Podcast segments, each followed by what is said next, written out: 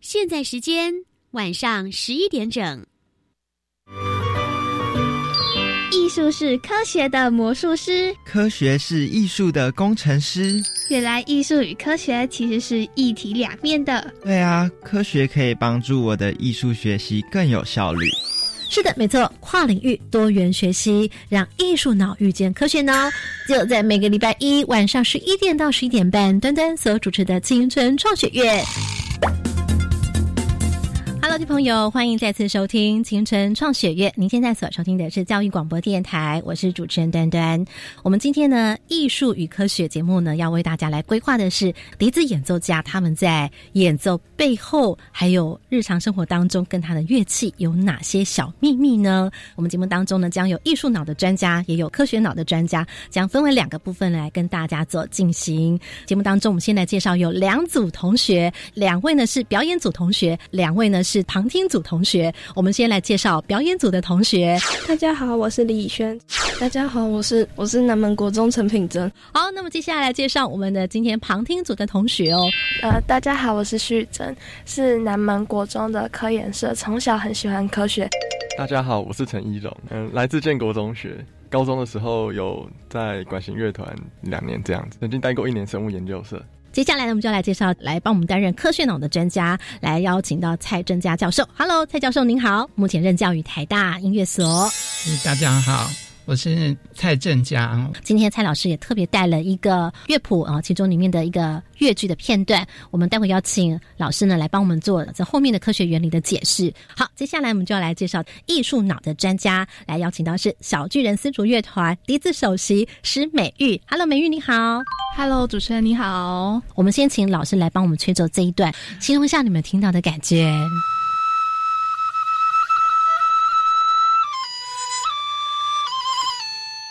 一种朦胧美，很好。以轩呢，出现在你眼前的是什么？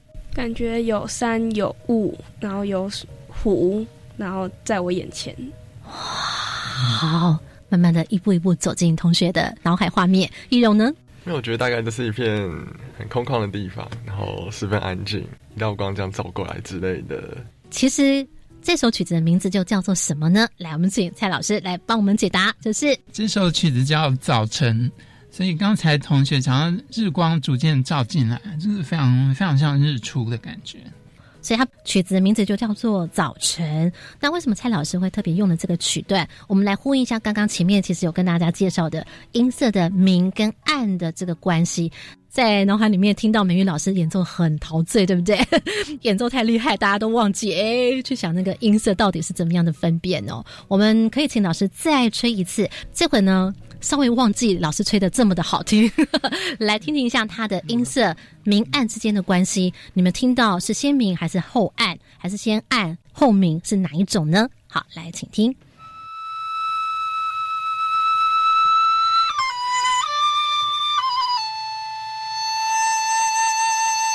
蔡老师马上比一多赞，吹奏这个部分都是在第二高八度的这个范围里头。你们刚刚听到的是怎么样的情形呢？觉得是先明后暗，还是先暗后明？一还是二？先明后暗，还是二先暗，然后慢慢的变明？哪一种？二一还是二？二。这个大部分同学都回答了二哦，也就是说他们觉得是先暗，然后慢慢的变明。蔡老师、蔡教授，请问他们有回答正确吗？我觉得大家听得很很正确。对，不过不过刚才这个吹奏的方式比较像。日光慢慢出来，然后忽然又有一点云，稍微遮一下，然后最后再变亮。哦，对，所以它在一个从暗到明的一个过程，它又多做了一个变化。不过基本上是变亮，没有错。是，所以老师，你可以再帮我们把它的亮暗，就是在乐曲当中的明亮的变化的这个关系，帮我们做一个解释吗？主要是第二个八度啊，它在。比较高音的区段，它的笛膜是不太震动，所以听起来比较暗。嗯，然后它下降到第二个八度比较低的声音，然后你吹的比较大声，它就比较亮。这个时候笛膜就是震动比较厉害。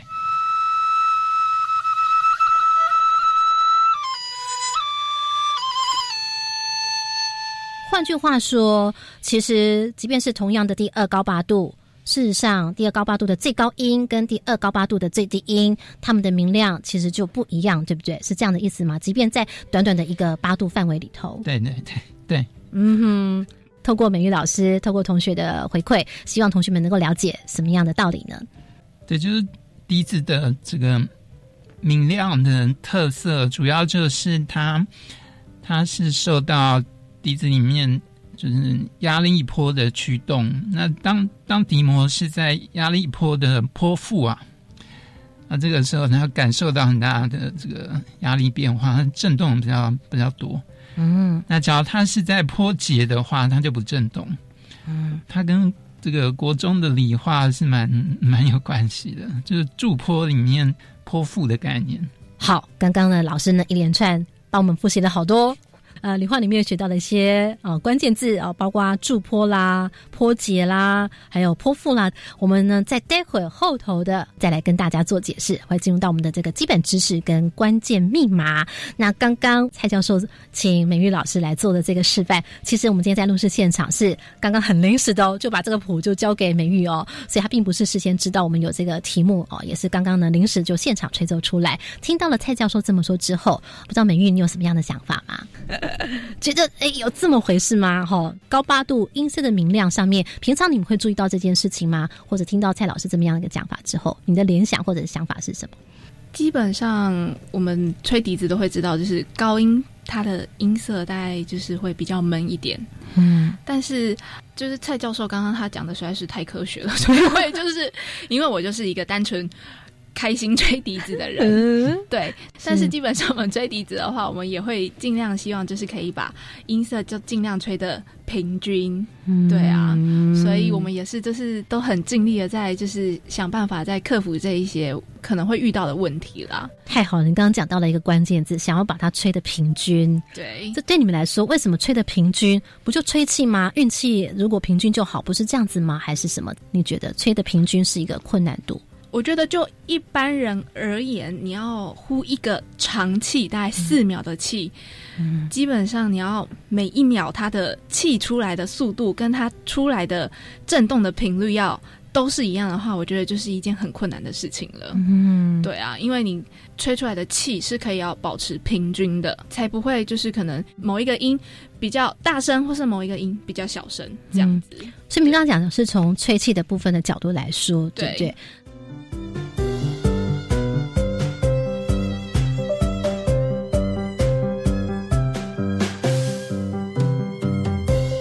像刚刚老师有特别就哎，请你把这个乐句对不对？嗯，然后断成了三段，对，然后分别讲了它的量或者是按、真跟假音这部分。自己就是在演奏的时候完全都不会想到，不会想到说，哎，就是这里可能会听起来很像人声的假音啊，或者是这里听起来很像人声的真音。那我们就是只是单纯的想要就是把乐句把它吹的，就是听起来不会太奇怪啦。嗯，对。是好，蔡教授这边就讲到这个太奇怪，我觉得讲到周杰伦在唱同一句的时候，真假嗓这样换，那倒倒还真的蛮奇怪的。老师是说笛子的特性吗？就是很有色彩的变化。嗯，就短短几秒钟哇，他就这样。老师意思是说，也许今天在长笛的时候，可能做不出来，完全做不出来。美玉老师，你这样听懂我意思吗？就是说，以蔡教授他们以科学的角度这样讲，长笛的音色上面他们没有这样子。就你的认为，对，就是如果我现在如果拿出来一个没有贴笛膜的笛子的话，嗯，它吹起来也就会是跟那个长笛一模一样，就不会是像刚刚我们所听到这样子有这么细微的变化。对对对对。哎，这件事情好有趣哦！这是也许我们在过去聆听笛子演奏的时候，可能不见得会去注意到的事情。好，待会就要在后头来继续进行我们的科学家头脑。那在这边要感谢施美玉，待会她要赶往表演的现场喽。好，我们祝这个老师演出成功，谢谢美玉，谢谢丹丹，谢谢蔡教授，谢谢。好，那这回呢，我们带大家稍微休息一会儿，来聆听呢，这是我们今天节目当中的表演组同学，来自南门国中同学，他们要为大家来演奏一首曲目。那现在我们就来聆听他们在现场为我们做的演奏。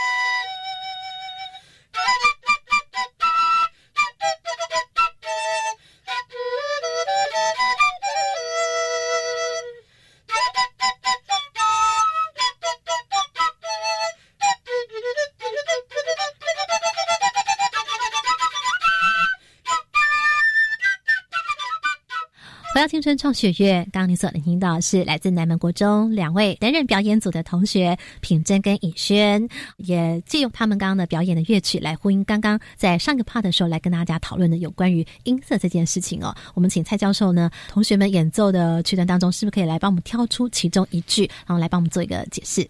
我觉得这首真的非常活泼，非常非常好听。但是因为两只笛子一起合奏，有个麻烦，就是假如有有一只笛子音色比较亮，然后另外一只比较暗，那同时要听两个音色，这个大脑有时候忙不过来这样子。所以我等一下会请独，就是只听独奏的部分。好，那这一句的话，请大家注意一下，它从中音域然后往上啊，它会。从亮变暗，然后再往更上去又变得超亮，这样子就请大家注意这三个层次的感觉。好，我们现在请呢以轩来负责这段的独奏。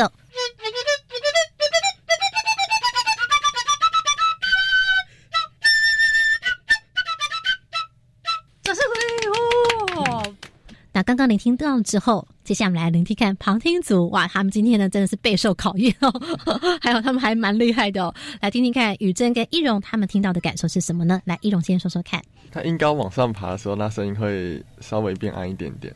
然后可是他爬到最高最后一个音，那个气流灌下去之后，那个音又这样子亮回来。这样，他音阶一直往上，一直往上，一直往上这样子爬，他的他的音色会稍微变暗一点，就可能。里面比比较平滑一点，没有那么多变化。然后到最高最高音的时候，那个气流一下去啊，那个就又瞬间音色就是直接亮出来，然后很多丰富的变化。所以就是刚你说有回亮的感觉，是不是？哦，好，来雨珍呢，觉得原本感觉是比较平淡，然后比较温和一点，但是后来慢慢往上爬，然后就能感觉到心境一直就是可以跟着一起起伏。嗯，就一种被着带着往往前或往上这种感觉。我是建议你可以在除了听音高之外，听一下音色。就是有有时候音色，嗯，音高往上走啊，但是音色是变暗的，那造成也是很很奇妙的感觉，就是有点矛盾那种感觉。哦，这个才是 point。嗯，然后当你觉得它暗到不行的时候，出来最高音把你吓一跳。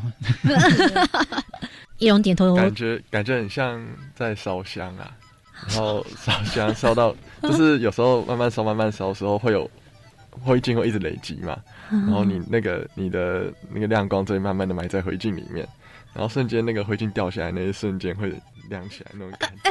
哇，这个形容，来打个分数。我觉得你应该去写歌，写首歌词叫《灰烬》。下次来唱给我们听。没有想到今天我们单元还可以诞生一位作曲者。对，哎，这真的就是，其实如果了解在音色的明亮上面的变化，对我们同学对大家来聆听乐曲的时候，会有一个不同的经验感受。甚至当我们在诠释要透过文字来写它的时候，可能也会有一些不同的灵感呢。老师，对不对？哎，对我特别想了解一下演奏者是怎么样看待这个变化。那自己自己讲一下。好，对蔡老师呢，想要了解我们音乐班同学又怎么样去理解这件事情呢？听到现在，你们觉得？以轩来谈谈好了，因为刚刚是你负责独奏。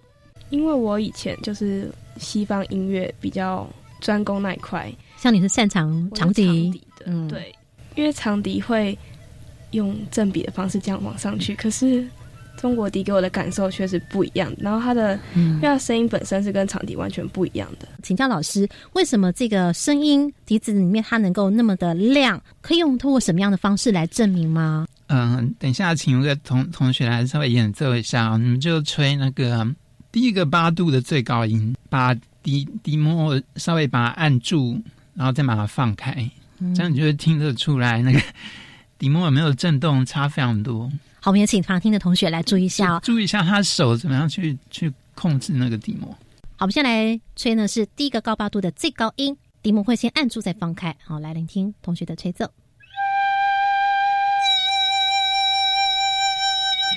哇，从按住再放开，有没有很明显的感觉？按住的时候平淡沉稳，然后就突然放开，就突然爆出来的那种音，非常大的不同，对不对？好，蔡教授，您刚刚这个证明果然成功哦。那接下来还有第二个音，再来做个印证呢。对，就是请你吹同样的音，那你不要去管笛末，但是你吹了这个音之后，直接让它高八度，第一个八度的最高音，吹了半秒钟之后，然后往上八度。好，现在我们来聆听同学的吹奏示范。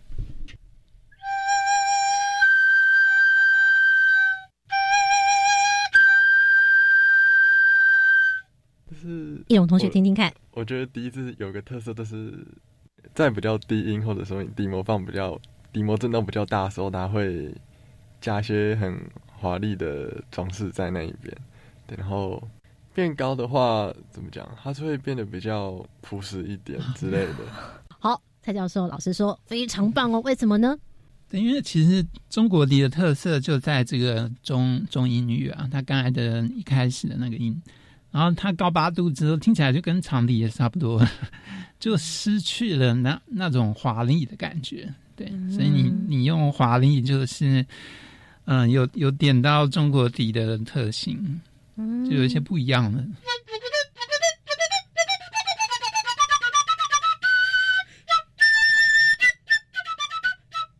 所以在这里面当中，我们有特别提到，刚刚前面我们有老师有讲到，就是有关于泼妇啦以及泼姐的这个关系哦。从这个例子里面可以来做一个呼应，是怎么样子的意思呢？对，好，首先我们来复习一下那个 国中的物理。所谓的驻坡就是两个嗯频率，然后振幅一样的坡反向行进，然后他们就综合出一个驻坡。然后在这个驻坡里面，我们只会观察到这个。政府的消长，就是这个坡本身就不动了，所以叫驻坡，停下来的坡。所以那个驻有停住的意思，对，停住了。嗯哼。那驻坡里面有坡腹跟坡节，那坡节就是没有什么震动，嗯，那坡腹就是震动最大的。升坡的压力在坡节的地方，嗯，它它压力变化是非常大。那迪莫主要是受到。升压的变化而震动，嗯，所以当它在这个压力波的波腹的时候，它震动非常大，音色就比较亮。那反之，在波节的时候，它就不震动，所以就比较像长笛了。哎，给他们看一下那个笛子的构造，是，就请大家观察一下那个，只要他今天手指完全不去按那个指孔，嗯，就是他刚才吹的这个第一个八度最高音。那这个时候，请问啊，请问以现在底膜的位置，你觉得它是在压力坡的坡节还是托坡腹？这个坡腹吧。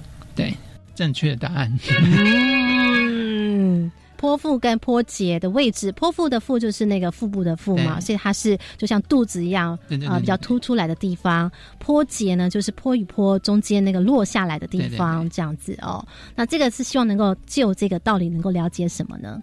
呃，就是笛膜必须在适当的位置，它才它才会震动。嗯，并不是我们想要它震动它就震动。哦，所以它是有物理上先天的限制。当它在破节的时候，我觉得用尽九牛二虎之力，它都不会震动。嗯，这个是定律啊。了解。前面有讲到所谓真假音的这个部分哦，其实可不可以透过同学也做一个比较简单的示范，让我们可以了解那个转换当中可能会有些什么样的声音上面的不同？平常我们可能会觉得说啊，歌唱真假音，也许大家比较能够想象，透过笛子的真假音上面可不可以来做一个诠释转换？是蛮适合模仿真假音，特别是那种注重真假音转转换瞬间落差的感觉。嗯哼。有有一些歌手比较会强调这个，那对刚才有同学提到说假嗓可能比较比较亮，其实不一定啊。嗯，你讲的可能是像张惠妹那种，嗯，那但是有另外一些人，他唱到假音的时候，其实是那个那个假音没有很高的时候，它比较暗，嗯，所以笛子比较适合去模仿这种，在真嗓的时候比较扎实，比较亮。然后稍微高一点变假嗓，忽然变暗，这样。对，这边男生可能比较明显，男生唱一个高音的真嗓非常亮，可是你用你唱同样的音高，然后你变假嗓就很很虚，嗯，所以你就就比较暗这样。那笛子非常擅长模仿。好，那听过同学们的这样一个示范之后，老师这边有一个问题要来请问一下同学。好，刚才同学回答非常好，就是这个。在第一个八度最最高音的这个指法底下，笛膜就在压力波的波腹，嗯，所以感受到很多的这个压力震荡，所以它会震动。那请问，同样的指法，你在往上吹更高一个八度，那请问这个时候笛膜是在波腹还是波节？因为因为笛膜是被压压力所驱动，在波节波节。哎，对，答对了，哦，这个厉害。好，所以这个同学非常呃非常快速的就想到往上再吹一个八度，它的波长是怎样？变成原来的二分之一。嗯哼，对，这个时候中间的波腹就变成破解了，神奇的一刻就发生了。好，不晓得今天在座现场好像哇，易容非常的进入状况哦。旁听的另外同学，还有我们音乐班的同学，虽然真的有点难度，但是我们倒并不是说一定要同学了解这每一个里面的一个专业知识。但听起来刚刚所讲的，你们吸收到什么？笛子在吹的时候呢，第二个八度的最低音，然后吹到这个最高音的时候呢，我们会听到音色呢是由这个慢慢的由亮，然后变暗。这个，我想一般演奏的同学，或者即便你没有很深的物理化学基础的话呢，至少我们了解到这个道理。但是，我想收音旁可能有些呢，哇，你们可能是高中的理科的同学，就像我们易容，哇，也是很厉害哦。在这部分，可不可以请蔡教授来给我们一点点科学知识的一个补充呢？怎么样可以从科学角度来看这件事情？管乐器就是一个比较需要抽抽象思考的的乐器，它跟弦不一样，弦我们看得到到它的运动。那管乐器里面空气分子的疏密变化啊，气压变化，我们看不太到，所以请大家稍微用一下这个抽象思考的那种类推的想法，把它想象成弹簧。嗯，就你想象说一个管子里面有一个弹簧。那接下来我就把时间交给高材生同学。因为就笛子这种乐器来讲，它两端都是有开口的，所以空气是可以自由进出的。也就是说，在这两个端点里面。它不会造成任何气压的累积，嗯，那可是它在里面发生震动的话，可以想象成说，两边的空气分子往中间聚集，嗯，然后两边的空气分子再往外围散出去，这样子。那在这个管子里面造成的效果，就是中间的气压往上累积，然后中间那点气压又掉回来。就是当空气进去这个管子里面的时候，中间气压就会增加。那当空气出去这个管子的时候，气压就会降低。是。那在这个气压升降升降的这个过程中，就会去挤压那个底膜，去造成一些震动。哇，掌声鼓励！好，易容同学哦，他解释的 perfect，太棒了。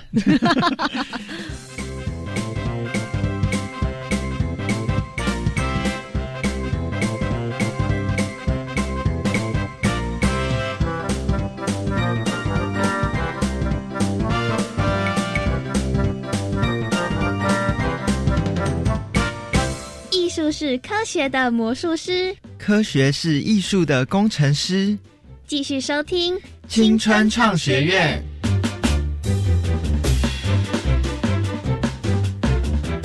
那今天节目呢，我想请问一下我们的旁听同学，经过一整堂之后，雨珍今天有些什么样的收获跟整理？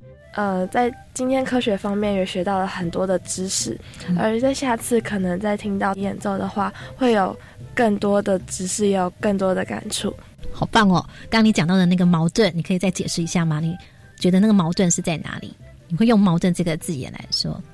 呃，因为在高音的时候，就是音调的部分，高音的时候，它所展现出来的音色是比较闷的那种感觉。对啊，就是在这个呃中国笛的第二个八度比较高的那两个音，我想你们两位有。有吹笛子就知道，就是音色比较闷。所以这件事情跟呼应到笛膜的观点是，所以其实大家只要记得说，当空气分子聚集在笛膜附近的时候，它的那一点的气压变大，然后笛膜就会被被驱动，震动就更强。对，它就会拼命震动。那只要该处的气压没有什么变化，那笛膜就干嘛要震荡？就不用震荡。了解。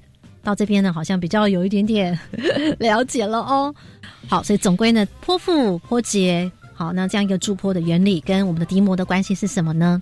这个笛子里面就是气压会会震荡，这种气压的震荡就是造成笛膜震动的原因。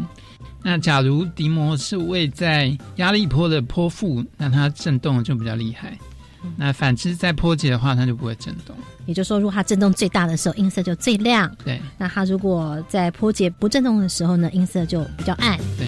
了解。好，我们在这边呢暂告一个段落。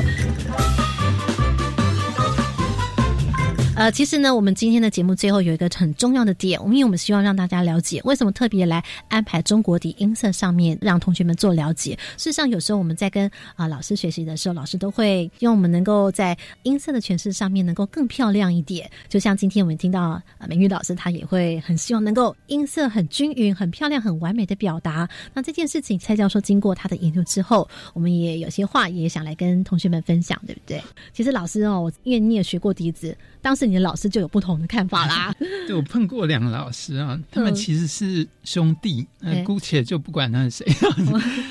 那哥哥啊，哥哥就比较注重中国有自己的音乐美学。他就说笛子啊、古琴啊，他非常注重同一个乐器要展现出非常丰富的音色。嗯，另外一个老师，他弟弟就觉得。啊，中国笛就是尽量要在不同的音区都一样的音色这样子，所以即便是都是国乐界的老师，他们在这个追求上啊也是有点不一样。那我自己是觉得，真的可以重新去思考，我们一直去抄西方的这个管弦乐的的想法，到底有没有把自己的这个。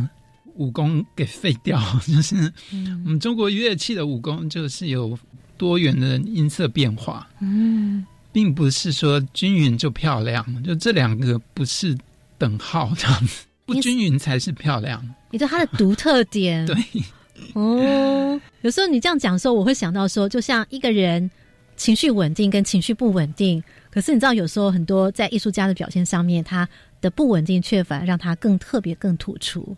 对啊，其实选秀节目也是啊，大家觉得哇，你唱的很好，可是没有特色。是，那中国底角一昧的去这个追求均匀的音色，我觉得是把自己的武功废掉，反而把自己的最强项、最独特的地方给拿掉了，这样的意思。对，那那你就去吹长笛啊。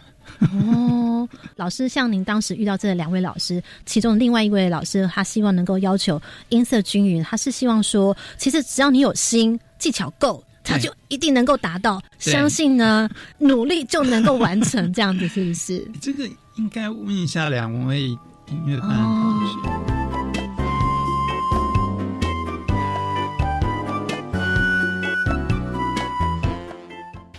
因为平常在练乐器的时候，根本就不会考虑到那些，老师也不会去讲这件事情嘛。吼，对他们就会叫我们自己去试，然后试到自己自己觉得最完美的声音。那今天学到这个，其实还蛮，可能对我来讲，真的会有一点有用处吧。就是以后在吹的时候，可能会想到底可以往哪方面去去试试看，可能会更好。品真呢，今天一整集下来，可能哪一句话让你印象最深刻？在讨论坡那边的时候，虽然。很多都嗯不太理解，但是就觉得说，如果以后高中有学到的话，可能会把这方面再多去理解，然后看可不可以用在音乐上面吧。我相信你在上那堂课的时候，应该会特别有动力吧？会不会啊？搞不好到时候你会担任你们班上的小老师哦。好。但我想呢，今天在节目的最后，要非常感谢蔡教授来到我们的节目现场，来跟我们青春创学院的同学们一起分享。同时，要非常感谢我们现场的表演组同学以及旁听组同学，感谢你们一起参与，谢谢大家。我们跟大家说拜拜，拜拜。听完节目，马上搜寻粉丝团端端主持人，下周同一时间准时收听青春创学。